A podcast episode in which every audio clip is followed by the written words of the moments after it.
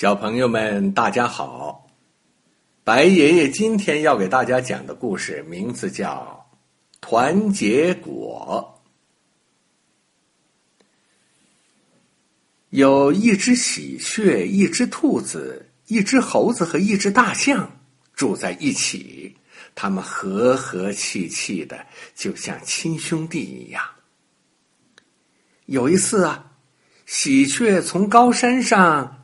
叼来了一棵果树苗，兔子忙把果树苗种到土里，猴子常来施肥，大象常来浇水，就这样，果树很快的长大了，长成了一棵大果树，开了花，还结了满满的一树的果子。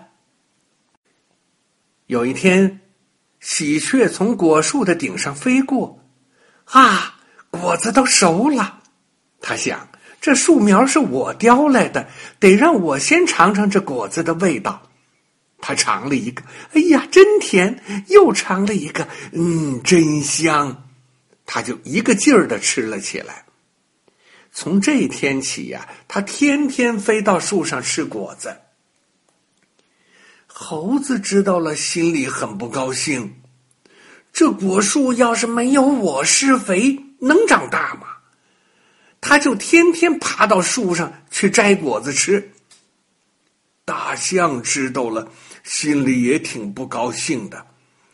这果树要是没有我去浇水，能长大吗？于是他就天天用他的长鼻子采果子吃。只有兔子又矮又小，又不会爬树，不会飞，只好眼巴巴的看着喜鹊、猴子和大象吃果子。果树越长越高，大象的鼻子虽然长，但这回却够不着了，于是就吃不到果子，他就跟喜鹊和猴子吵了起来。他们吵了大半天，最后谁也没有说服谁，就请来了一位聪明人给他们评评理。他们对聪明人啊七嘴八舌的乱叫乱嚷。大象说：“猴子不讲理。”猴子说：“喜鹊不讲理。”喜鹊又说：“大象呃不讲理。”聪明人说：“你们一个一个的说。”我先说，我先说。喜鹊抢先说：“树苗是我从高山上叼回来的，树苗长成果树，果树结了果子。聪明人，你说说，这果子是不是应该我先吃啊？”猴子正想说话，兔子一蹦一跳的跳到了聪明人的跟前。啊！原来兔子也跟来了。兔子说：“你们都吃了果子，可是我呢，连果子是甜的、是酸的都不知道。”聪明人呐！喜鹊把树苗叼了回来，是我把树苗种到土里，树苗长成果树，果树结了果子，他们就光顾着自己吃，可我呢，只能眼巴巴的看着。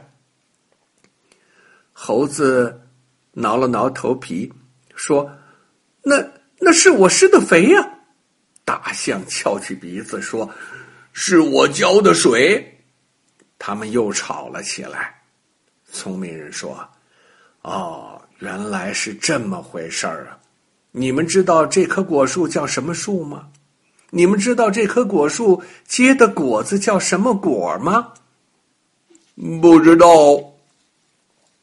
聪明人说：“这棵果树挺奇怪的，你们原来和和气气，大家一起出力，它就长大了，结出果子来了。可是看你们现在，光顾自己吃果子，还吵架，这棵果树就……”聪明人说到这儿就不说了。喜鹊问他：“你说呀，就怎么了？”聪明人说。你们去看一看就明白了。喜鹊、兔子、猴子和大象回去一看，哎呦，果树的叶子枯萎了，果子腐烂了，果树快要死了。他们好着急呀！大象赶快给果树浇水，猴子赶快给果树施肥。喜鹊看到树干上有好多虫子，就赶快给果树捉虫子。兔子也没闲着，把果树旁边的野草啃得干干净净。